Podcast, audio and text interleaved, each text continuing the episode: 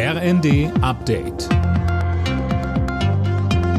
Stündlich neu. Auf den Punkt informiert. Ich bin Anna Löwer. Guten Abend.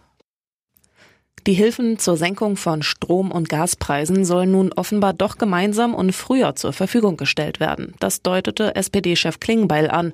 Auch für Öl- und Pelletheizungen wird eine Lösung vorangetrieben. Schleswig-Holsteins Ministerpräsident Daniel Günther sagte dazu im ersten. Ich habe schon verstanden, dass es in dem Bereich schwieriger ist, Entlastungsmaßnahmen zu machen wie eine Gaspreisbremse, äh, weil man da eben mit den Versorgern, äh, Versorgern das auch direkt regeln kann. Äh, aber eine Mehrwertsteuersenkung ist unbürokratisch möglich und mein Eindruck war, dass das auf Bundesebene jetzt sehr ernsthaft geprüft wird und das wäre sehr wünschenswert, wenn das auch kommen würde. Im Ukraine-Krieg hat SPD-Bundestagsfraktionschef Mützenich Außenministerin Baerbock zu mehr diplomatischem Einsatz aufgerufen. Im ZDF stützte er sich auf Umfragen, wonach rund 60 Prozent der Deutschen Friedensverhandlungen gutheißen würden.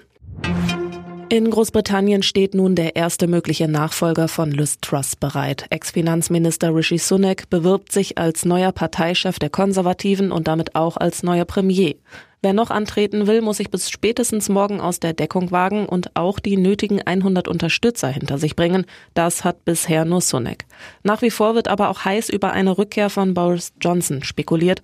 Rishi Sunak gilt übrigens nicht nur als Kritiker von Liz Truss, sondern auch wegen seiner Rolle bei Johnsons Rücktritt als dessen Königsmörder. Die Bundesregierung verzichtet auf einen Neubau eines Regierungsterminals auf dem BER. Das hat die Bild am Sonntag erfahren. Ein für 70 Millionen Euro errichtetes Übergangsgebäude soll Dauerlösung werden. Ein Neubau hätte ein Vielfaches mehr gekostet, heißt es. In der ersten Fußball-Bundesliga hat der VfL Bochum eine Überraschung geschafft. Der bisherige Tabellenletzte gewann zu Hause gegen Tabellenführer Union Berlin mit 2 zu 1. Alle Nachrichten auf rnd.de